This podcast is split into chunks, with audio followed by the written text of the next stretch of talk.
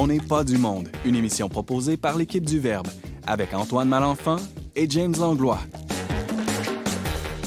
Cette semaine à l'émission, Romain Martini nous explique bien simplement comment fonctionne la science. Valérie Laflamme-Caron, elle, elle a lu la pièce de théâtre, une pièce de théâtre sur l'abolition de la prostitution.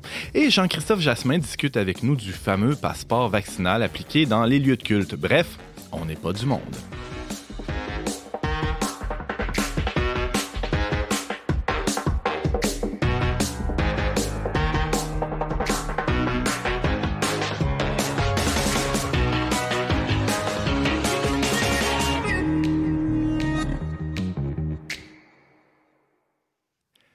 Bonjour à tous, bienvenue à votre magazine Foi et Culture. Ici Antoine Malenfant en compagnie du lumineux James Langlois. Bonjour James. Ça, c'est parce que vous voyez pas dans le fond de mon cœur.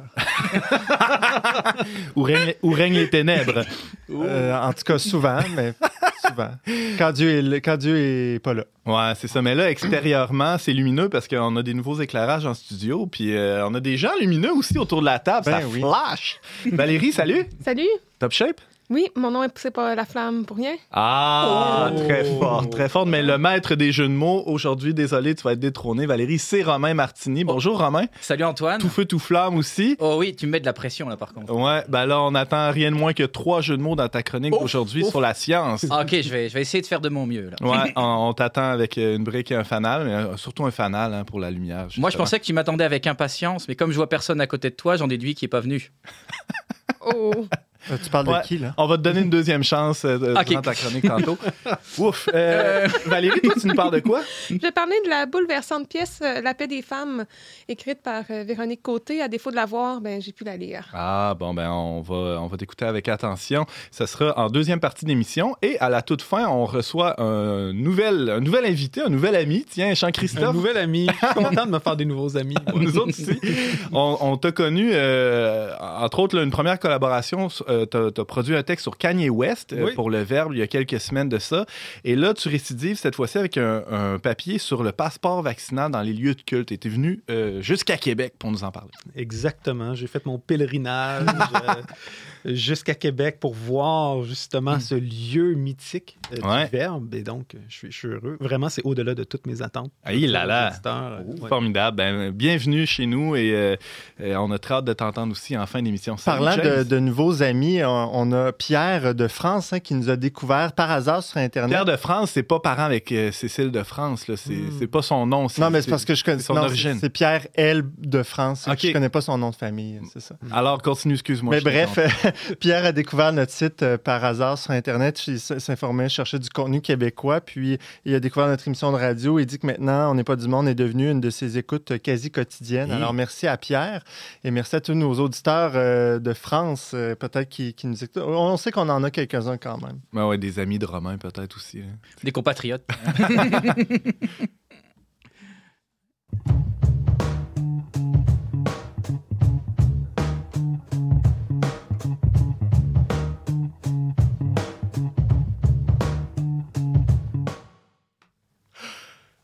Combien de fois ces derniers mois a-t-on entendu euh, le- des, des- des phrases là, qui disaient qu'il faut suivre la science, qu'on doit écouter la science avec un S majuscule quasiment? Là.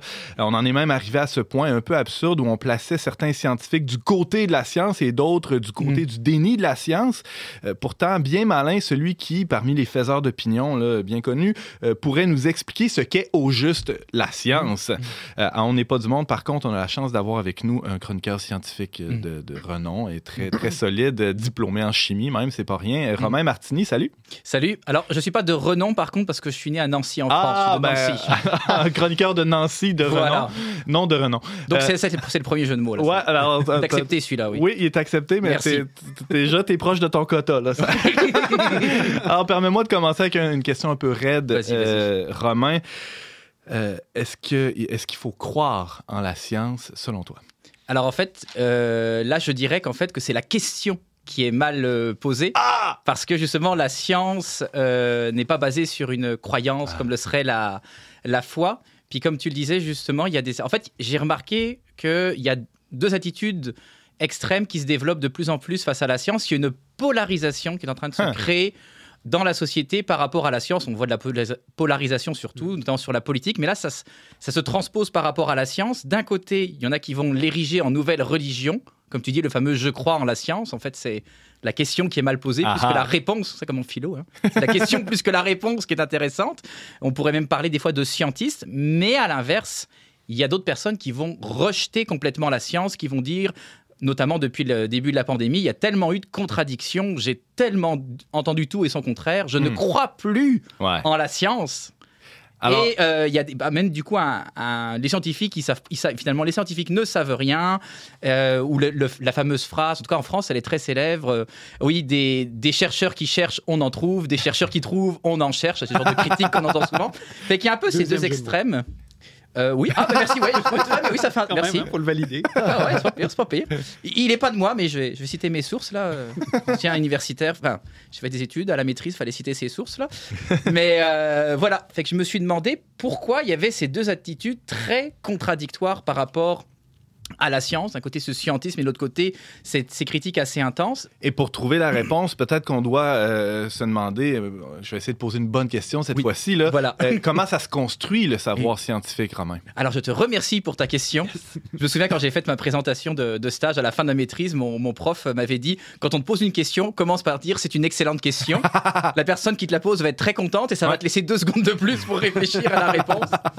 Alors justement, je pense que ce qui a manqué là-dedans, il y a manqué dans les médias d'explications sur la construction du savoir euh, scientifique et du rôle de la science. Parce que le savoir scientifique se construit. Alors Hmm. peut-être que je- ça va en choquer plus d'un. Moi, ça m'a choqué quand je l'ai appris.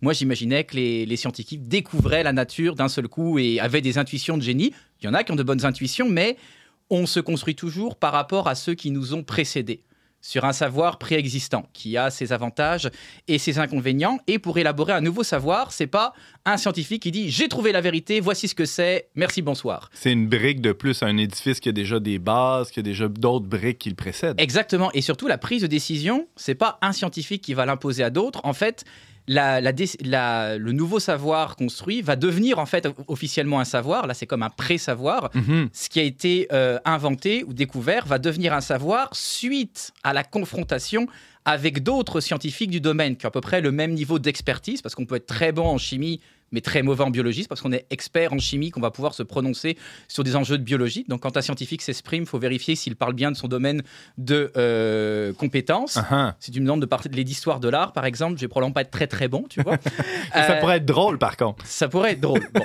Euh, donc le savoir se construit suite à... Et le mot confrontation n'est pas à, à penser au terme de combat, mais on peut dire de discussion, de Ouais. débat entre scientifiques du domaine. Et ces débats peuvent être assez intenses. Moi, avant de commencer à faire de la recherche, je pensais, bon, ok, il y, a- il y a des petits débats, ils vont discuter, ils vont amener des arguments rationnels, et ils vont se mettre d'accord, la raison va l'emporter. Et j'ai déjà été dans un lab, dans, je ne dirais pas dans quelle université en France, j'avais fait un stage de recherche, et là, il y avait une réunion d'équipe, et il y a quelqu'un qui disait, ouais, le, le nouvel article qu'on va publier, c'est embêtant, il vient contredire ce qui est déjà établi. Hmm. Et là, le directeur de recherche, donc on parle de quelqu'un qui a un doctorat, très réfléchi, etc., qui est quand même qui dirige un laboratoire avec euh, plein de personnes dans une université assez renommée, il dit donc à son collaborateur qui dit que la publication va est, est contradictoire avec ce qui se fait, ce qui, selon le collaborateur, était gênant.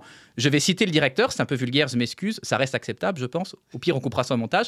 Le directeur de dire Mais non, on va foutre le bordel, c'est génial. Ah ah. Donc là, mon opinion des scientifiques euh, qui étaient toujours très honnêtes, euh, très rigoureux, très respectueux des autres, que s'ils se trompaient, ils allaient humblement admettre qu'ils s'étaient trompés et être contents que euh, la vérité y ait pu émerger, en a été un peu froissé. Alors après, en étudiant en, éducation, j'ai eu l'occasion de réfléchir là-dessus. Euh, en fait, finalement, les scientifiques sont des gens comme les autres, avec une certaine méthode de travail, une rigueur certes, mais en fait, le premier péché, c'est les scientifiques, et le premier péché, à peu près, c'est tout le monde.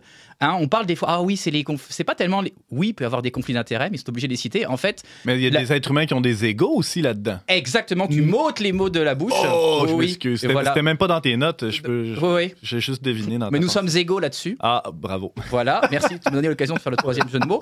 En fait, souvent, c'est ça dans les discussions, ce qui va faire parfois que le savoir va mettre du temps à avancer, qu'il y aura des discussions assez intenses ou assez longues. C'est des conflits d'ego, d'orgueil de personnes personnes qui de veulent pas admettre carrière, de. Ouais. Exactement, de renommée d'université qui voudront pas admettre que eux est tort ou que leur équipe est tort, que leur Mm. université est tort, que leur pays est tort. Ne serait-ce que pour les éléments du tableau périodique, moi qui étudie en chimie, il y a le nom de certains éléments, notamment les derniers éléments qui ont été découverts ou synthétisés en laboratoire, a été issu de compromis. Il a fallu un nom allemand, un nom russe pour pas Aïe, déplaire aux aïe, Russes, un nom aïe. américain, californium pour la. Oh oui, fait que c'est c'est un- un une recherche de consensus qui est assez longue, mais qui généralement est rarement médiatisée. Ouais. Fait que toutes ces confrontations, ces divisions au sein de la communauté, habituellement, elles sont passées sous silence. Il n'y a que les personnes qui sont dans le monde de la recherche qui les euh, connaissent. Et ce qui s'est passé avec la pandémie, c'est que ces divisions... Alors, ça commençait un petit peu avant sur certains sujets controversés, les Mhm. OGM, etc. Mais avec la pandémie, ces discussions qui étaient en vase clos, ce qui faisait que quand l'information sortait, le savoir sortait, il avait l'air très sûr, très consolidé, Ouais. d'où peut-être le scientisme, ont été diffusés devant le grand public. on, a lavé notre linge sale en- en- sur la place publique. là. Exactement. Puis je pense que les médias aussi, enfin même tout le monde, en a une certaine euh, responsabilité parce qu'on voulait tout savoir alors qu'on ne savait pas. Je Ouais. pense que ça aussi problème d'ego. On ne voulait pas admettre, le dire, ben je ne sais pas, on va attendre, on va laisser les chercheurs travailler. Mhm. Le, pourquoi les médias poussaient les, les scientifiques à parler? Parce que le public, nous autres, on voulait des réponses. Au lieu d'admettre, on est devant l'inconnu. nous, en tant que croyants, remettons-nous-en à Dieu, acceptons qu'on ne sait pas, appliquons le principe de précaution. Nous, on voulait des réponses tout de suite. Et ben, on a eu des réponses, on a eu trop, un peu dans tous les sens. Et trop, c'est un peu comme, euh, comme pas assez. Mais donc, on peut dire que la politique influe dans la science, mais qu'il y a aussi dans la science du politique. Oui, dans le sens où la, bah, la politique, c'est la, la vie de, de la cité. Et il y a, y a une, un côté, des fois, négociation aussi dans la science. Oui, il y a des arguments rationnels, c'est certain, euh, qui vont influer la prise de décision pour trouver ce consensus. Mais des fois, c'est sûr que la renommée d'un chercheur, la renommée d'une université euh, va pouvoir aussi euh, influencer. Et ça peut arriver quand une nouvelle découverte, qu'elle soit pas acceptée tout de suite parce que la communauté est pas prête à changer ce qu'on dirait de paradigme. Quand Einstein est arrivé, ses recherches n'ont pas été acceptées tout de suite parce qu'il révolutionnait la physique. Ça a fini par s'imposer, mais il y a eu des Hmm. débats assez intenses pendant quelques années. Peut-être pour régler ça, il faudrait faire une espèce de Big Brother là, de, de- de scientifiques là, pour Mhm. euh, justement vulgariser ou démocratiser c'est ce qui se passe dans les labos. là, les- On met une caméra là, dans, dans le laboratoire, puis on voit comment les gens discutent entre eux autres, non? Ça, ça pour- Non, mais ça pourrait être une intéressant. télé-réalité de scientifiques. Ouais, hein? parce que moi, c'est un peu ce qui m'a découragé. euh, Enfin, il n'y a pas que ça. Il y a le côté aussi que le fait que la recherche est, surtout en sciences, est assez individuelle. Et moi, vous voyez, je suis quelqu'un d'extraverti, assez social, donc je me suis dirigé ailleurs. Mais euh, finalement, aussi, ça, ça, ça, m'avait un peu découragé. Ça avait un peu brisé l'image que Ouais. j'avais des, des scientifiques. Alors attention, je ne suis pas du tout en train de dire, parce que là, on pourrait tomber dans l'excès inverse et se dire, ah bah la science n'a pas toutes les réponses, ils sont pas d'accord, la science ne sert à rien, etc. Attention. Et peut-être que la déception qu'on a eue par rapport à la Ouais, science, ouais, ouais, ouais. vient justement du fait qu'on l'avait érigée comme une religion, Ah ah. religion qu'on l'avait idolâtrée. Et quand on s'est rendu compte qu'elle n'avait pas toutes les réponses, eh On bien. jette le bébé avec l'eau du bain. Exactement. Puis c'est drôle, c'est que mon je viens de réaliser le, mon questionnement par rapport à la science est arrivé en même temps que mon questionnement de foi. C'est peut-être pas, euh, c'est peut-être pas par, euh, par hasard. Donc moi, c'est ça qui m'avait un peu déçu, c'est de voir que finalement, parfois, il y a des savoirs qui ne seraient pas forcément, euh, ouais, qui ne seraient pas euh, forcément adoptés tout de suite, pas pour des raisons de validité, genre euh, de raisons raisonnables, mais des raisons de euh, personnalité. Alors, Romain, euh, on a vu qu'il y a, qu'il y a deux, deux axes ou deux Oui, pôles, là, le, le déni de la science et à l'inverse Mm. le scientisme. Peut-être que pour se recentrer Oui. avec un, ju- un juste regard sur la science, il faudrait euh, aller voir c'est quoi le rôle de la science, ses Exactement. avantages et ses limites. Oui, c'est alors excellente question. Une question aujourd'hui. Tu vois, tu t'es bien rattrapé. Ben, parce que justement, faut faut reconnaître que la science a d'énormes avantages. Donc là, oui, elle a des limites, mais elle a un énorme caractère prédictif. Ah. La chimie, par exemple, le but de la chimie, c'est d'écrire et prédire les transformations de la matière. Et avec la chimie, on peut prédire énormément de choses qui permettent de faire des médicaments, Des des parfums, oui, et de la, chimie euh, alimentaire, etc. On peut faire énormément de choses. La science décrit, elle explique le monde de manière cohérente, organisée. Puis si la NASA peut envoyer une sonde pour aller percuter un astéroïde, c'est grâce à ça aussi. Donc Uh-huh. la science a un certain rôle, mais les limites, bah, d'une part, c'est qu'on ne sait pas tout. Il faut être, euh, comme disait Socrate, bon, je ne vais pas aller jusqu'à dire tout ce que je sais, c'est que je ne sais rien, mais il faut avoir l'humilité d'admettre qu'on ne sait pas tout. Et c'est pas parce qu'on ne sait pas tout tout de suite que la science ne sert à rien. D'ailleurs, si on savait tout, on- il n'y aurait plus de science, on arrêterait de, de- de faire la recherche. James. Je reviens à quelque chose que tu disais au début de ta chronique. là. Ouais. Tu parlais souvent que les gens ont un rapport presque de religion en disant je crois en la Ouais. science. Mhm. Mais les scientifiques eux-mêmes ne peuvent pas, euh, ils s'appuient, comme tu dis, Mhm. sur des données, mais qui- dont eux n'ont pas fait l'expérience. Donc, il y a Mhm. toujours un élément de foi. Ou de, De confiance. Il y a un élément de confiance, ouais. Il y a un La élément foi de au sens de croire dans les propos de quelqu'un d'autre. Oui, il y a une relation de confiance comme. euh, Euh, quand tu prends l'avion, tu fais confiance que le pilote n'a pas falsifié son diplôme, Puis- par exemple. Oui, on en a la vie de tous les jours. C'est la même chose pour la, la population en général. On, Oui. on écoute ce que les scientifiques nous disent, mais on n'a pas fait les, les, Les études, ouais. études. Mm. ouais. Il faut pas essayer de refaire les études à leur place, parce que s'il y a des longues études, c'est pas pour rien. Mais ça, le savoir prend du temps à se construire, donc il faut admettre qu'on peut pas tout savoir tout de suite. Et il Ouais. faut se rappeler que la science, elle va dire le comment, elle va dire où, elle va dire le quand, mais pas le pourquoi. Pour ceux qui ont fait le parcours alpha, vous avez l'analogie du gâteau. Si on me donne un gâteau, un scientifique va pouvoir dire quand il a été fait, comment il a été fait, où il a été fait, qu'est-ce qui constitue le gâteau, mais il pourra jamais dire le pourquoi. Et il dira pas non plus, le scientifique ne pourra pas dire si c'est bien ou si c'est mal de manger ce gâteau. Ça, c'est l'éthique qui pourra nous le dire, la philosophie, nous qui sommes croyants, euh, la Bible, euh, la religion, mais on ne dira pas si c'est bien ou mal. Et Einstein s'était posé la question quand il avait fait ses recherches en physique nucléaire est-ce que je dois publier mes résultats, sachant qu'ils peuvent permettre à l'armée américaine de développer euh, l'arme atomique? La science ne disait pas si c'était bien ou mal de faire une arme atomique, c'était au politique. Donc il y a un rôle politique en la science. Et je vais me permettre de citer deux personnages très importants. D'abord Rabelais qui disait Science sans conscience n'est que ruine de l'âme. Donc l'importance de la conscience. Et un personnage encore plus célèbre, en fait il est probablement plus connu que Rabelais, euh, Yann Malcolm, pour ceux qui ont écouté le parc Jurassique. Alors là je vous renvoie au premier parc Jurassique, je pense qu'il avait 7-8 ans quand il est sorti. Euh, Si tu m'avais pas dit c'était qui, là, je Ouais. j'aurais pas su. Yann Malcolm, c'est Ouais. qui ce gars-là? là? c'est le- donc c'est celui qui, a- qui avait son blouson en cuir noir et tout ça, puis tu sais, qui est tout le temps un peu en train de critiquer, mais il Ouais, dit des ouais. choses intéressantes parce que John Hammond, celui qui a donc créé le Jurassic Park, le parc Jurassique, en français c'est Jurassic Park, Ah en bon français de. France, il dit Nos savants ont fait des choses que personne n'avait faites avant eux. Et Yann Malcolm de répondre Oui, mais vos savants, ils étaient si préoccupés par ce qu'ils pourraient faire qu'ils ne sont pas demandés s'ils en avaient le droit. Hmm. Ou en fait, en anglais, they should, s'ils devaient le faire. Donc, la, la science permet de faire pas mal de choses, mais au niveau de la prise de décision, qu'est-ce qu'on fait de ce savoir-là? Ça, ça n'appartient plus à la science, ça appartient finalement à la politique ou à chaque individu. Et à l'inverse, pour pas tomber dans l'autre euh, extrême, euh, faut pas chercher de vérité scientifique dans la Bible. Mais là, pour ça, je vous renvoie à l'article d'Ariane Beauferret dans le numéro spécial sur la jeunesse. Donc autant, il faut pas euh, transformer la science en religion. La science a son rôle, mais il ne faut pas transformer la religion en science non plus. Et quand les deux sont en bonne coopération, ça donne des, des choses très intéressantes, ce qui fait qu'il y a beaucoup de scientifiques qui sont euh, croyants. Il n'y a aucune contradiction entre les Mhm. deux. Jean-Christophe? Ouais, tu trouves pas que, euh, on dirait depuis deux ans avec la pandémie, Mhm. il y avait toute la question de l'hésitation vaccinale. Mhm. Depuis de, de- de- de dire que ben, si on démontrait au public que la science n'est pas 100% Mhm. derrière une chose, ou, tu sais, qu'il y avait plus de discussion, Oui. disons, derrière, Mhm. derrière une, proposition, ben, ça allait amener les gens à, à- à hésiter de se faire vacciner ou à hésiter de poser des gestes. Et on dirait que depuis deux ans, ce- ce- cette idée-là de discours ou de débat, il a été comme occulté. C'est comme si la science déclare que ou la Mm. science dit que. Oui. Ouais, c'est ce que- ouais, c'est Tu trouves pas que c'est problématique ou? Ouais, l'affaire, c'est qu'habituellement, quand les débats ont lieu sans qu'il y ait de pression du temps, donc les dé- Hmm. souvent, c'est dans- même dans des recherches appliquées, quand il n'y a pas de pression de temps, on peut avoir le temps de faire le débat entre euh, porte close et après, quand ça sort, euh, quand le, la décision a été prise de manière consensuelle. Alors, il y aura toujours des voix contradictoires, il ne faut pas chercher un consensus de 100%, mais comme c'est comme sur le changement climatique, il y a un consensus de 98%. Il ne faut pas aller se réfugier derrière le 2% qui dit le contraire. Si, mettons, on est malade et que le médecin dit as 98% d'avoir telle maladie, je te propose tel médicament, la personne qui se réfugierait derrière oui, mais j'ai 2% de chance de ne pas l'avoir, c'est son libre choix. Mais c'est pas très très raisonnable, on s'entend.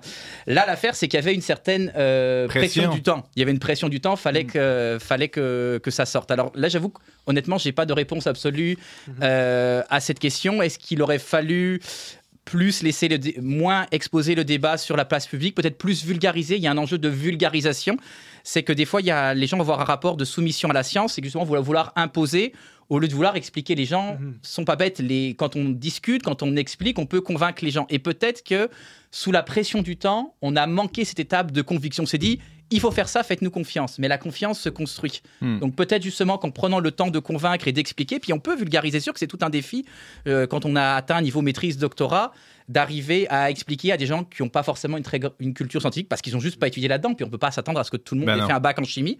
Donc peut-être que ce qui a manqué, effectivement, c'est cette vulgarisation. Et on manque de gens qui vulgarisent bien la science. Et une personne que j'admire, c'est Boucardiouf. Il est, il est vraiment génial. Pour moi, c'est vraiment le parcours de moi qui suis migrant de l'immigrant modèle. Et lui, c'est un excellent vulgarisateur scientifique. Fait que si vous voulez lire un vulgarisateur, je vous recommande Boucardiouf, qui fait des médias. Mais on manque de Boucardiouf. On a besoin de plus de Boucardiouf au Québec et dans le monde pour bien vulgariser la science et justement pour expliquer sans prendre les gens pour des imbéciles en disant fais-moi confiance, je suis scientifique, ni non plus en les bombardant de termes techniques qu'ils ne vont pas être capables de comprendre. Parce qu'il y en a qui pourraient abuser de termes techniques, de vernis lexical et mêler le- les gens. Donc oui, nous avons besoin de plus de vulgarisateurs. Et pour terminer, donc, faisons attention par rapport à la science, de ne pas devenir sciento-sceptique, mais de ne pas verser non plus dans le scientisme et de ne pas mélanger euh, religion et science. Formidable. Romain Martini, je Mm. rappelle que tu es diplômé en chimie et euh, nouveau chroniqueur à On n'est pas du monde. On va, on va te réentendre hein, Oui, sur la oui, science, oui. je pense. Oui, oui. euh, On a notre vulgarisateur scientifique. Ben ouais, c'est ça. Oh, on a notre Boucardiouf, nous Oh, autres. on pas du monde. J'ai eu l'occasion de le, croi- le croiser une fois Ah quand ouais. je travaillais au Gros Théâtre, puis euh, j'avais acheté un de ses bouquins. Non, vraiment, il est, il- vraiment, il est, il est incroyable. Je, je me mettrais, je suis même pas au centième de Boucardiouf, je pense. Alors, mais merci quand même d'être avec nous et merci pour cette chronique. De rien.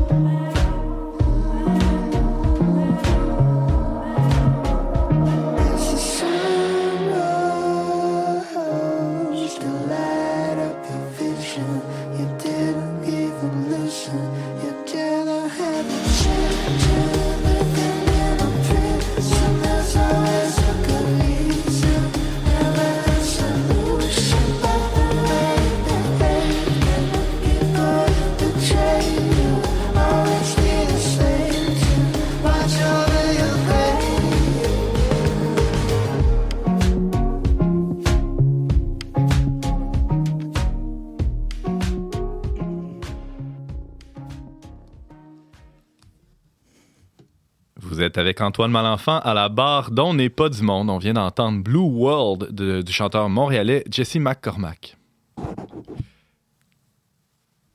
Depuis quelques années, on s'est presque habitué d'entendre parler de prostitution en termes de travail du sexe. Intention peut-être louable à l'origine de ce glissement sémantique de pas stigmatiser les femmes du milieu, mais pour les auteurs Martine B. Et Véronique Côté, c'est clairement une fausse bonne idée. Notre chroniqueuse Valérie Laflamme-Caron a lu leurs derniers ouvrages. Valérie, salut. Allô? Alors, c'est pas nouveau que tu t'intéresses à l'épineuse question de l'exploitation sexuelle. Ça fait partie de tes préoccupations depuis, euh, depuis assez longtemps. Oui, en fait, euh, depuis l'adolescence jusqu'au début de l'âge adulte, ça a comme constitué ma lubie parce que j'étais très choquée de l'influence croissante de la pornographie, puis je me suis mise à étudier la question. J'ai consacré mon projet de fin de baccalauréat en anthropologie. Je me suis même rendue en Thaïlande pour euh, documenter le phénomène du tourisme sexuel et ça m'a complètement ravagée. Hmm. Euh, je me serais voulu une grande activiste comme Martine Bécoté, mais j'ai été incapable de poursuivre dans cette voie-là. Parce qu'on revient pas indemne de, ce genre d'expérience-là. Et d'ailleurs, je pense que c'est ce que Véronique Côté disait au fil de, ses recherches, de, son enquête, finalement, sur le, fait social de la prostitution. Elle a été, disons, euh, moralement écorchée. là. Oui, vraiment. Puis elle va le répéter plusieurs fois. Elle va dire, entre autres, qu'elle a vieilli. Parce que pour écrire cette pièce qui a été commandée par la- le Théâtre Labordé, elle a fait une vraie recherche. Elle a travaillé avec des organismes. Elle a rencontré des survivantes euh, de la prostitution. Mhm. Et elle a découvert un univers qu'elle-même disait qu'elle ignorait volontairement. Euh, pour elle, la prostitution, c'était quelque chose qui existait, mais auquel elle était un peu indifférente ou une distance respectueuse, peut-être. Mhm. Là, c'est- c'était vraiment pas dans son univers. Puis une fois qu'on met le nez là-dedans, on se rend compte que c'est tellement je veux pas dire généralisé, ce serait exagéré, là, mais même si on pense à la pornographie, euh, ça, c'est quelque chose d'assez généralisé, là, Mhm. donc qui a beaucoup plus d'influence dans nos vies que, que ce qu'on pense. Alors là, on parle de, de- d'auteurs euh, Mhm. fait, au, au féminin, de, de, de livres euh, qui ont été publiés dernièrement. Euh, de quoi il s'agit? Il y a La paix des femmes, qui est une pièce de théâtre, et il y a aussi euh, un, un essai qui a été publié chez Atelier 10, la- euh, les deux chez la même maison d'édition. De quoi il s'agit? Donc, euh, il y a la pièce qui s'appelle La paix des femmes, donc qui va être présentée à la Bordée au printemps. Et euh, ça, c'est vraiment une pièce de théâtre euh, de fiction qui met en scène euh, différents personnages. C'est intéressant parce que pour moi, les personnages ressemblent un peu à la clientèle type d'un théâtre, si je peux dire. Là, il s'agit d'une gang de gens qui sont dans le milieu de l'enseignement et de la culture. Hmm. Donc, une prof d'université. Des gens Isabelle- éduqués. oui, oui, oui, vraiment à, la fine pointe là, des, des tendances sociales Uh-huh. et qui sont bien branchées et tout ça. Notamment Isabelle, qui est une professeure de littérature en études féministes, qui va avoir un dialogue avec une, une dame, qui, veut- une jeune fille qui va se présenter comme une ancienne étudiante, mais qui, en fin de compte, on va se rendre compte que c'est la sœur d'une ancienne étudiante qui est décédée suite à des activités de prostitution Mhm. et où les autres personnages vont vivre différentes intrigues euh, qui sont reliées aux industries du sexe. Donc, la pièce ne met pas en scène euh, la réalité en tant que telle de la prostitution, mais nous amène à réfléchir sur l'impact des idées qui circulent à ce sujet-là. Elle met en scène les, les deux discours les plus euh, dominants, disons, sur la, la prostitution. Celui d'un côté qui est plus euh, de, de- l'ordre de la déstigmatisation, de l'acceptation de ce travail-là comme un autre, euh, de, euh, de, de meilleures conditions de travail, entre autres, pour les, euh, pour les personnes qui, euh, qui travaillent dans ce milieu-là. C'est tout, toute la, la- la- tout le discours des travailleuses du sexe, travailleuses et Mhm. travailleurs du sexe. Et de l'autre côté, on a les, ce qu'on appelle les abolitionnistes. euh, qui sont incarnés, si je comprends bien, par ces deux personnages-là, d'Isabelle et, et d'Alice, c'est ça? Exactement. Euh, Isabelle, c'est vraiment euh, quelqu'un qui est une leader euh, dans le la recherche féministe. Donc, elle, elle a vraiment intégré ce discours-là comme quoi la prostitution, tant qu'elle est pratiquée par choix, c'est un travail comme un autre. Et au Mhm. lieu de chercher à abolir cette pratique-là, on devrait plutôt donner des meilleures conditions de travail, si je peux dire. Donc, par exemple, au lieu de travailler dans la rue, jeune fille, pourquoi ne travailles-tu pas à l'hôtel? Euh, donc, euh, ça va être un peu ça le, le discours, mais on va aussi mettre, euh, il y a des organismes qui vont établir des listes des mauvais clients, ce qui est quand même important pour que les femmes puissent s'en protéger. Mais on n'aidera jamais les femmes à se sortir de la prostitution parce qu'on considère que c'est pas nécessairement euh, souhaitable, si je peux dire. là. Mhm. Et le discours abolitionniste va toujours voir la prostitution comme une violence faite aux femmes, aux femmes prostituées d'abord et aussi aux femmes en général. Donc, on va avoir euh, d'autres ma façons d'intervenir, euh, notamment en, en aidant les femmes à, à s'en sortir. Puis, euh, si on regarde les deux modèles sociaux proposés par ces groupes-là, ben, le, le mouvement pro-travail du sexe est pour la décriminalisation complète euh, de tous les intervenants qui sont euh, dans ce commerce. Clients, proxénètes, euh, personnes prostituées, tout ce monde-là serait décriminalisé selon cette approche-là du travail du sexe, entre guillemets. Exactement. Donc, un proxénète devient un entrepreneur comme un autre. Mhm. Euh, tandis que dans le modèle abolitionniste, seulement la femme prostituée ou l'homme ou l'enfant va être décriminalisé, ce qui lui permet d'aller chercher de l'aide, de recourir aux autorités sans être envoyé en prison. Ben ouais. Mais on va axer la répression sur les clients et les proxénètes. Est-ce que est-ce qu'il y a des cas de figure dans le monde de ces deux approches-là, Valérie? Oui, pour euh, le modèle euh, abolitionniste, c'est vraiment tout ce qui est l'Europe nordique. Euh, Là-bas, dans la culture, c'est c'est vraiment mal vu d'aller dans les bars de danseuses. C'est pas quelque chose qui est aussi répandu qu'ici. Même euh, alors qu'en Espagne, en Allemagne, euh, on pense aussi aux Pays-Bas, où on a complètement décriminalisé l'industrie. C'est vraiment rendu dans les mœurs. là. C'est quelque chose qui est complètement, complètement banalisé. Ça a même favorisé l'explosion de, de, de cette demande-là, parce que Hmm. ben, finalement, si c'est légal, pourquoi pas y aller? Il y a des gens qui, qui s'y retrouvent qui seraient peut-être pas nécessairement allés. Tu disais un peu plus tôt, Valérie Laflamme-Caron, je rappelle que tu parles de- d'une pièce de théâtre intitulée La paix des femmes, Mhm. euh, qui va jouer à l'aborder euh, bientôt, en tout cas avec les mesures, on ne Ouais, sait pas trop, là, euh, et qui a été écrite par Véronique Côté. Euh, tu disais un peu plus tôt que, que la prostitution, c'est un enjeu pour les femmes qui, qui la pratiquent, euh, mais aussi pour toutes les femmes. Pourquoi tu dis ça? Mais elle le dit bien dans la pièce. euh, toutes les femmes, éventuellement, pourraient être prostituables. Hmm. Il suffit que tu te retrouves au mauvais endroit, au mauvais moment, ou même si on extrapole qu'il y a une guerre ou qu'on se retrouve dans un besoin économique de nécessité très important. La plupart des femmes y ont déjà pensé. Puis il y a beaucoup de femmes qui diraient oui, pour nourrir mes enfants, j'irai me prostituer. Donc ça, c'est euh, un premier élément. Toutes les femmes et les enfants et les hommes, mais surtout les femmes, sont éventuellement prostituables selon ce modèle-là. Mm. Mais ça a aussi un impact sur notre façon de concevoir les rapports euh, hommes-femmes. James. On parle beaucoup de la prostitution des femmes. C'est sûr que c'est elles sont majoritaires, là, mais est-ce qu'elle aborde la question de, de la prostitution chez les hommes aussi, parce qu'il y en a?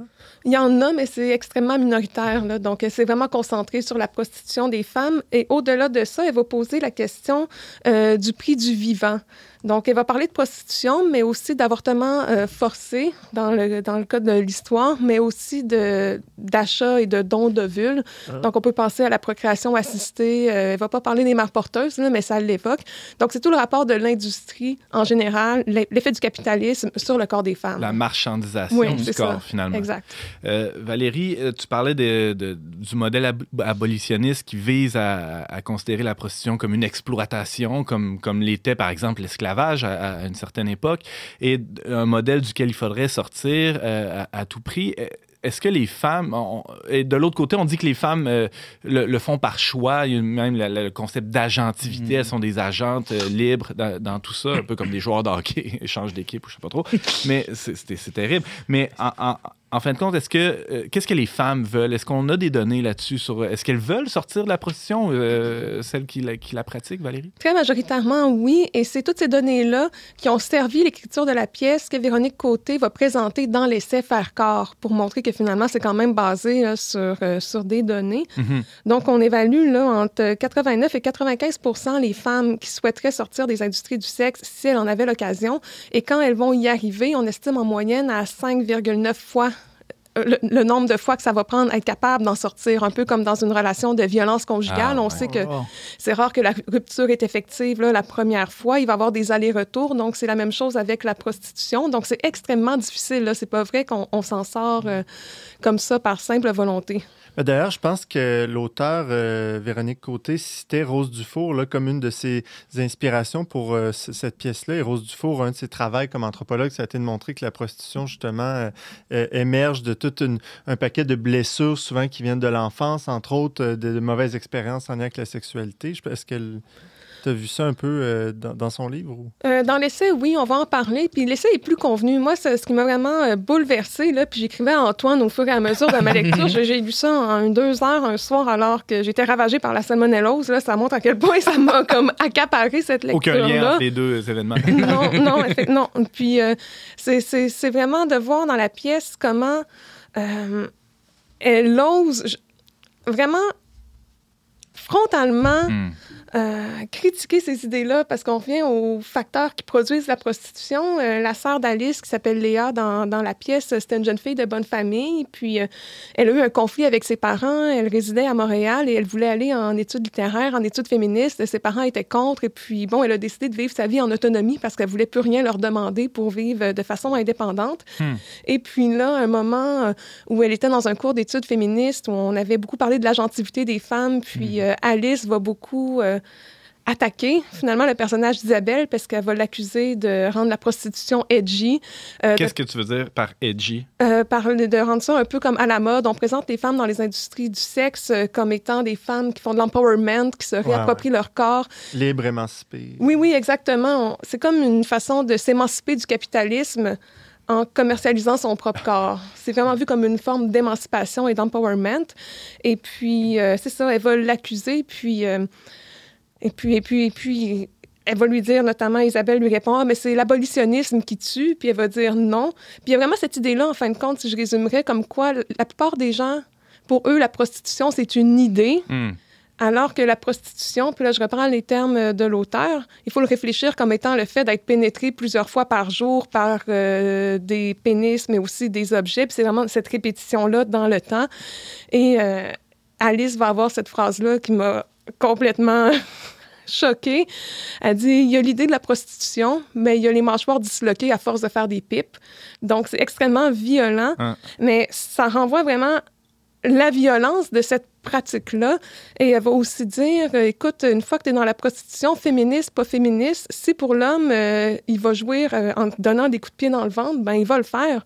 Mm. Peu importe que tu sois là pour t'émanciper ou par obligation, en bout de ligne, ça importe peu. Il y a l'enjeu aussi, euh, c'est assez troublant tout ça, mais s'il y a de la gentilité, euh, on parle de, de- d'être libre, euh, euh, pleinement conscient, euh, consentant, alors que quand on regarde l'âge de l'entrée dans la prostitution, on- n'est pas là du tout.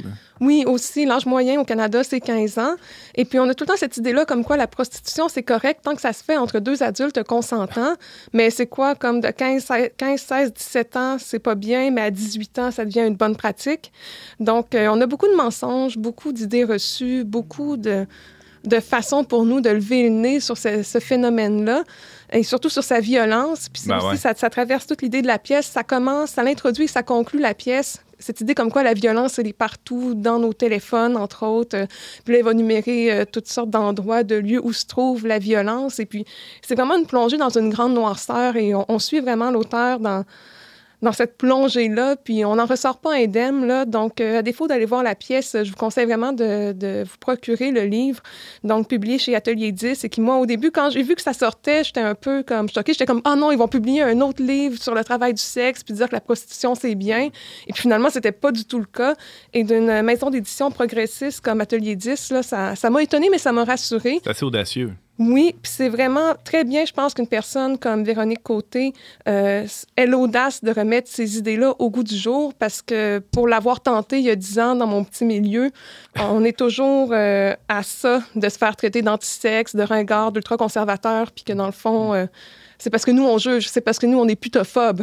Ah. C'est c'est même un, un terme maintenant dans les milieux féministes. Là, t'es putophobe et Véronique Côté, elle s'est fait attaquer aussi de tous bords, de tous côtés. Là, donc, euh, je salue son audace.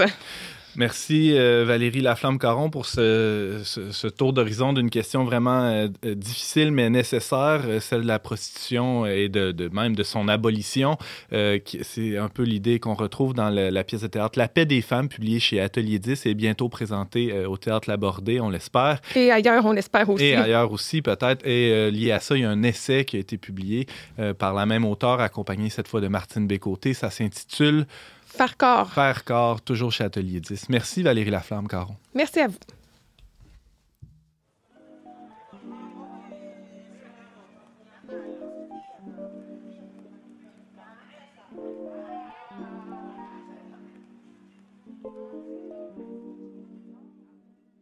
J'enverrai une carte ou bien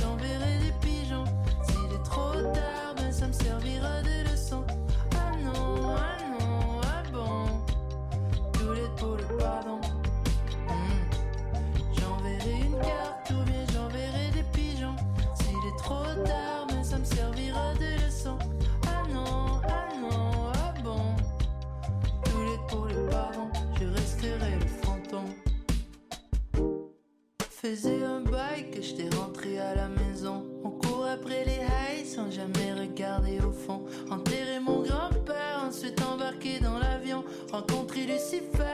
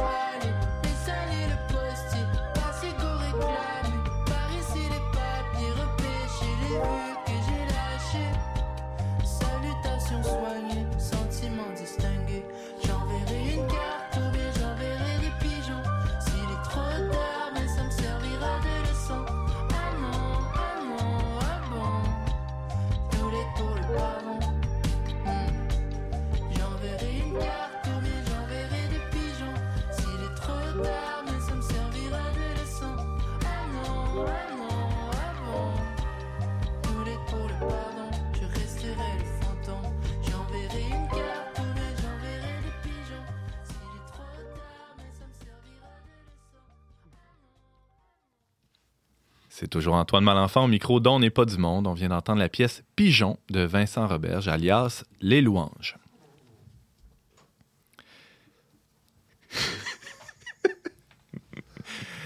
S'il est une question difficile ces jours-ci dans l'Église, c'est bien celle de l'interdiction par décret ministériel du... euh, pas l'interdiction, l'introduction, c'est pas pareil, hein? L'introduction euh, du passeport sanitaire dans les lieux de culte. Adjoint au secrétaire général à l'Union des Églises baptistes francophones du Canada, c'est long ça comme titre? Hein, je sais, les évangéliques, on aime ça, des grosses façades d'église. Aïe, aïe, aïe, aïe, ouais, c'est ça.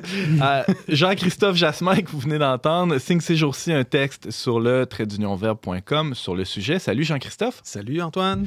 Dans ta réflexion, tu soulignes que l'aspect légal, voire constitutionnel euh, d'une telle mesure n'a peut-être pas été assez analysé. Toi, tu t'y penches à fond.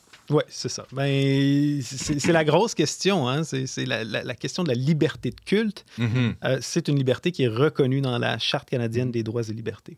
Puis, euh, puis les chartes ne, ne définissent pas les droits et libertés des gens, mais énumèrent, dans le fond. C'est- C'est-à-dire que c'est pas limitatif. On le- le- par défaut, on a tous les droits et libertés, mais en particulier ceux qui sont, qui sont mentionnés. Et le la première liberté qui est mentionnée dans la liste, euh, c'est l'article 2, euh, c'est la liberté de culte, qui est une liberté fondamentale. Toi, Mhm. ça, toi, ça te passionne ce sujet-là parce que tu es un politologue aussi. Oui, aussi, c'est ça. J'ai euh, tergiversé euh, du ministère euh, public au ministère chrétien. Mais oui, mon, Ah, mon arrière-plan, c'est en, en théorie politique. Alors, tu es bien équipé pour, pour discuter de ça. Euh, bon, l'accès au lieu de culte, c'est un point, c'est une, question névralgique dans l'histoire du passeport vaccinal. Euh, on a des droits, on a des devoirs. euh, et, et tout ça, des fois, entre en compétition. Mhm. Les droits entrent en compétition les uns avec les autres. On va y venir dans quelques instants. Euh, Peut-être, là, euh, mettre la table en, en regardant c'est quoi le, le- le cadre légal dans lequel Mhm. ça s'applique, euh, ça, ce, ce passeport vaccinal-là. Euh, il est question d'un état d'urgence sanitaire au Québec depuis plusieurs mois.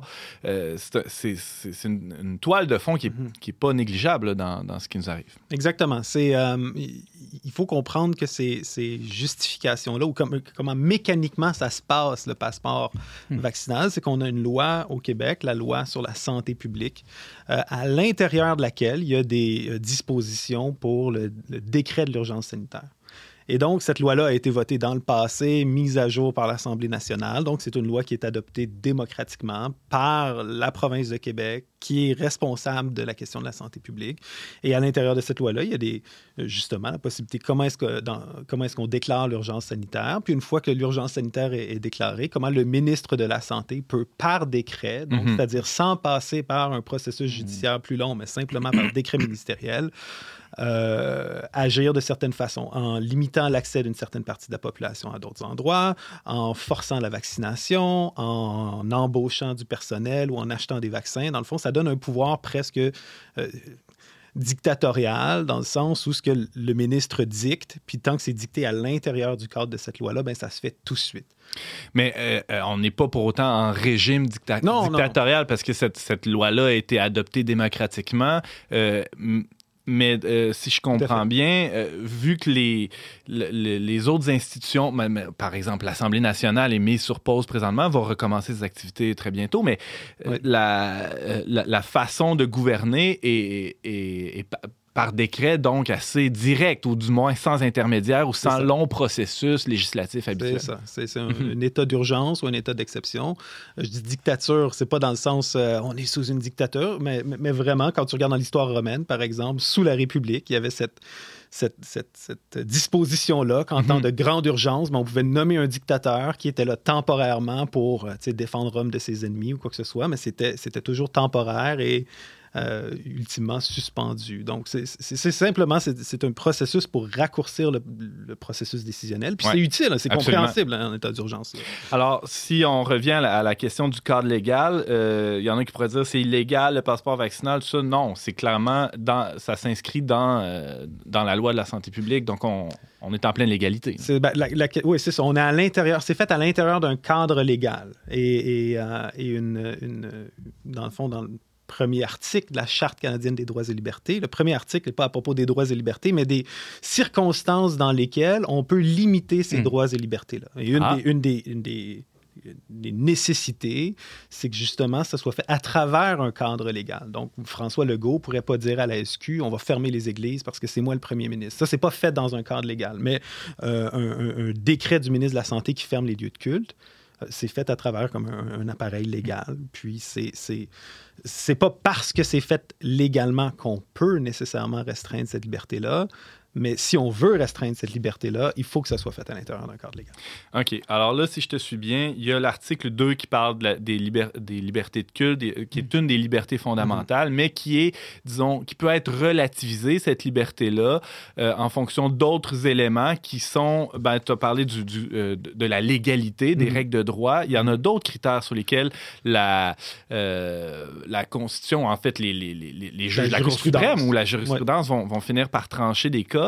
Euh, c'est quoi les, les- les Mhm. critères qui, Mhm. qui leur permettent de juger euh, de la constitutionnalité d'un de tel dispositif? Oui, c'est ça. Le premier, le premier article de la Constitution reconnaît que même si c'est des droits fondamentaux, les droits individuels ou les droits des communautés ne sont pas des droits absolus qui peuvent écraser les droits des autres ou Mhm. l'intérêt, l'intérêt public. Donc, Par exemple? Par exemple, ben, une crise sanitaire, c'est, c'est- c'est- il peut avoir une restriction pour, Mm. pour, pour, pour l'intérêt public. On est dans une guerre, on est dans une, dans une crise environnementale ou, euh, ou quoi que ce soit, ben, il peut avoir des suspensions temporaires de ces droits-là, mais il faut tout le temps que ça soit, c'est ça, ben, par, l'intérêt public. Donc, la Cour, à travers le temps, a, dé- a développé comme un, test à travers le, jugement, l'arrêt, en fait, c'est pas un jugement, c'est un arrêt de la Cour suprême, l'arrêt Oaks, euh, qui dit, ben, premièrement, il faut que ça soit fait euh, dans un cadre légal, comme je mentionnais plus tôt.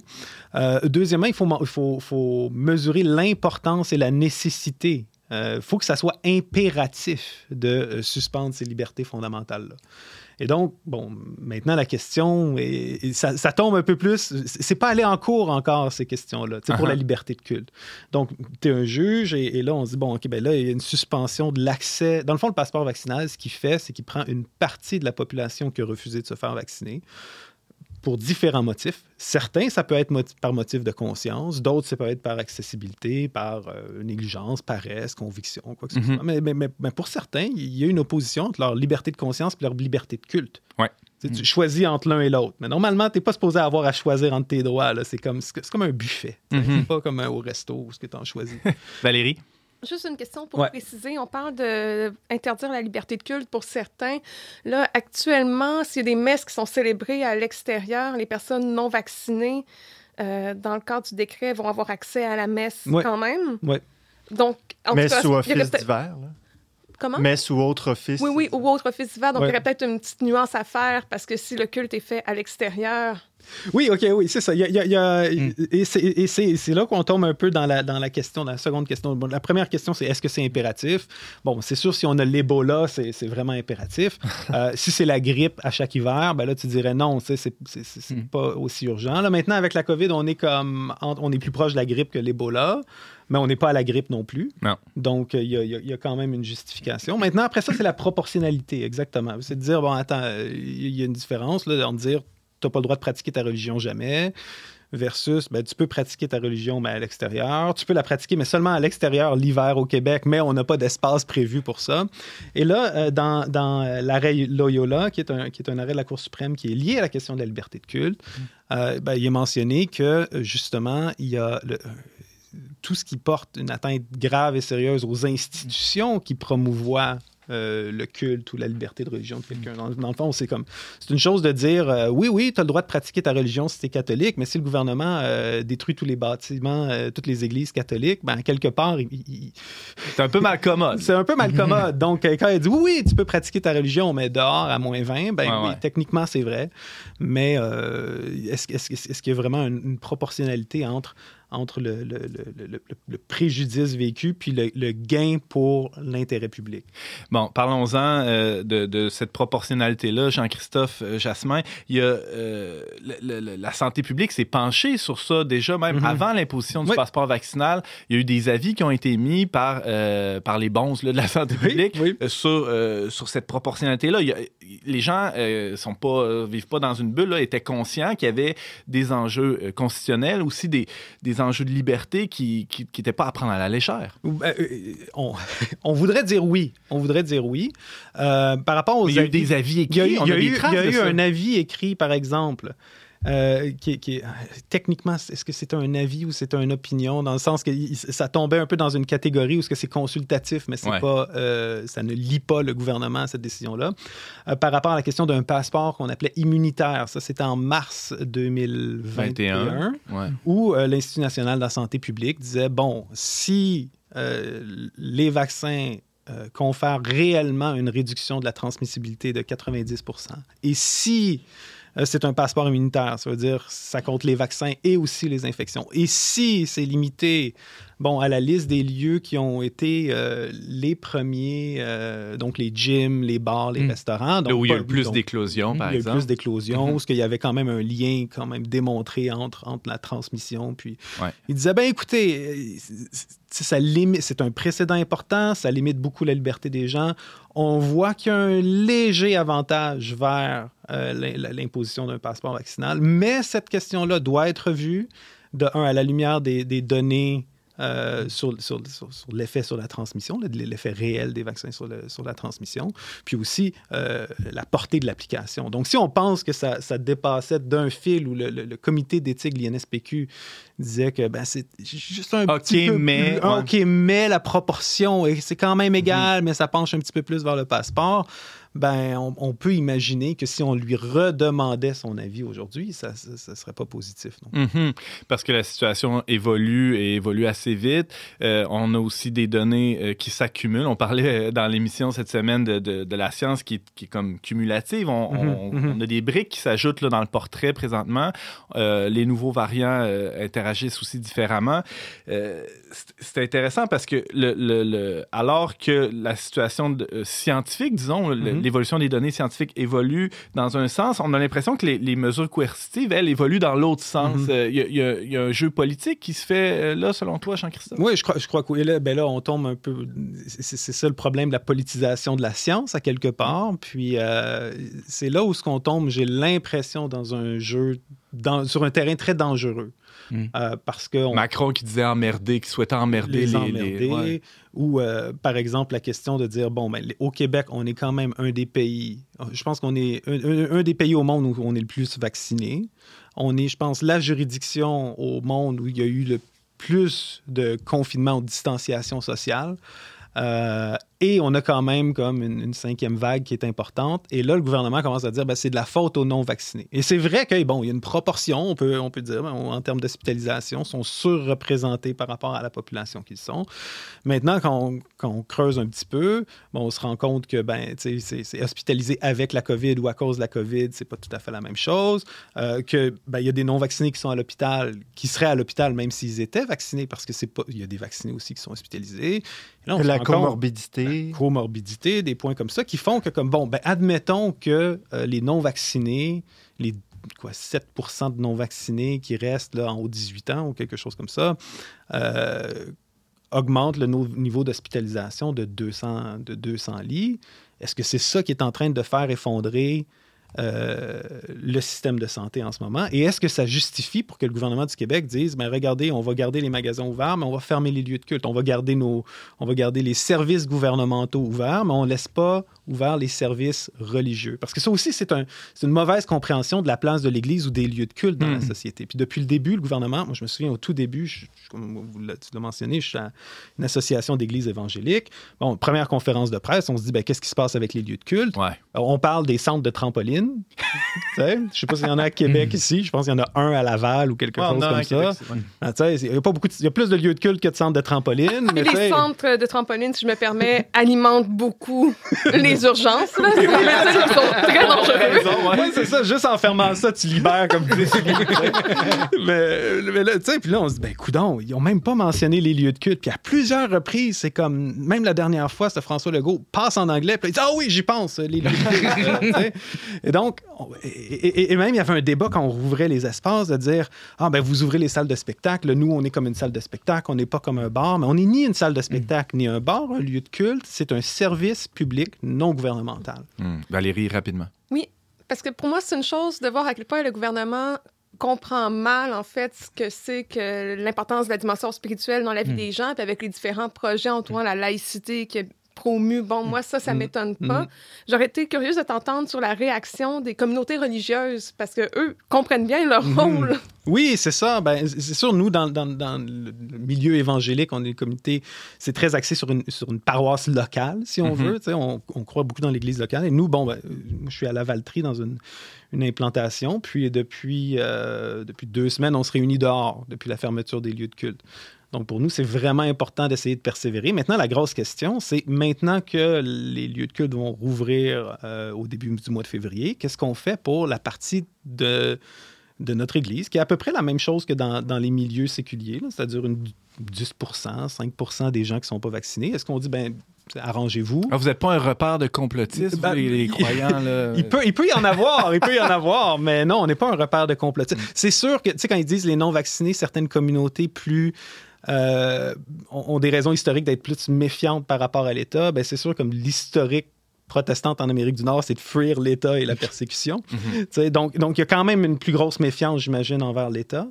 Mais euh, non, c'est la même proportion. Donc là, qu'est-ce qu'on fait? Est-ce que, est-ce qu'on se dit, ben, on va séparer Hmm. euh, le, le corps de Christ? Est-ce qu'on va séparer l'Église pour être soumis aux autorités? Ou est-ce qu'on va tous se rendre un peu plus inconfortables, mais conserver l'intégrité du, du- de, de l'Église, de la Hmm. paroisse? C'est une question à laquelle euh, va être- vont être confrontés euh, beaucoup de paroisses, peu importe la déno- dénomination. Est-ce qu'on fait une gang en dedans, une gang dehors, tout le monde dehors, euh, ou juste en dedans, puis euh, ceux qui sont dehors, ben, Tant pis pour ils iront magasiner. Non, là où il y a des pleurs et des grincements dedans. Ouais, c'est ça. Euh, ceux qui veulent poursuivre la, la réflexion peuvent lire ton texte qu'on publie ces jours-ci sur le traitdunionverbe.com. Merci beaucoup, Jean-Christophe Jasmin, d'avoir brossé ce, ce portrait de, de la situation, de la liberté des lieux de culte, de la liberté des lieux de culte, mais aussi en lien avec l'imposition du passeport vaccinal dans ces lieux-là.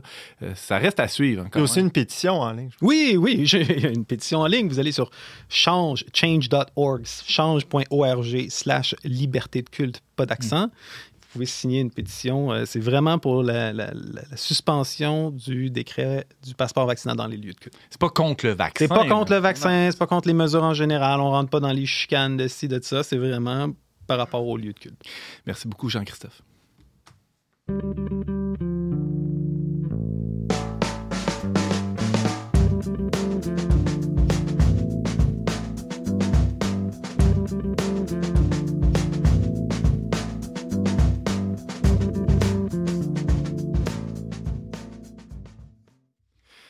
C'est tout pour cette semaine, mais avant de se quitter, Valérie a une petite suggestion culturelle à nous mettre sous la dent. Oui, la série balado documentaire Sugar Baby, pire idée de ma vie, où, euh, qu'on trouve sur la- l'application audio de Radio-Canada, où on suit la descente aux enfers d'une jeune fille qui a été attirée par le glam de ce qu'on présentait comme étant un, un choix légitime comme un autre et qui finalement a été vraiment happée euh, par des prédateurs euh, jusqu'à finir dans un hôtel euh, de Montréal, et etc., etc. Très glauque, euh, très choquant euh, à écouter. Donc, Sugar Baby, pire idée de ma vie. une solide désillusion de, de ce qu'on pourrait penser être le, le- le- le- le- le milieu glamour de la prostitution de luxe. hein. On, est, euh, on est dans la déconstruction de cette idée-là. Tout à fait.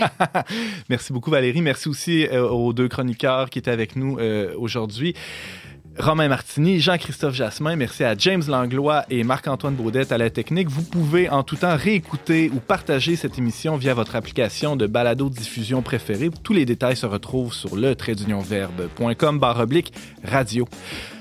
Je remercie aussi la Fondation Lucien Labelle pour son soutien financier. Et nous, on se retrouve la semaine prochaine, même heure, même antenne, pour une autre émission dont n'est pas du monde.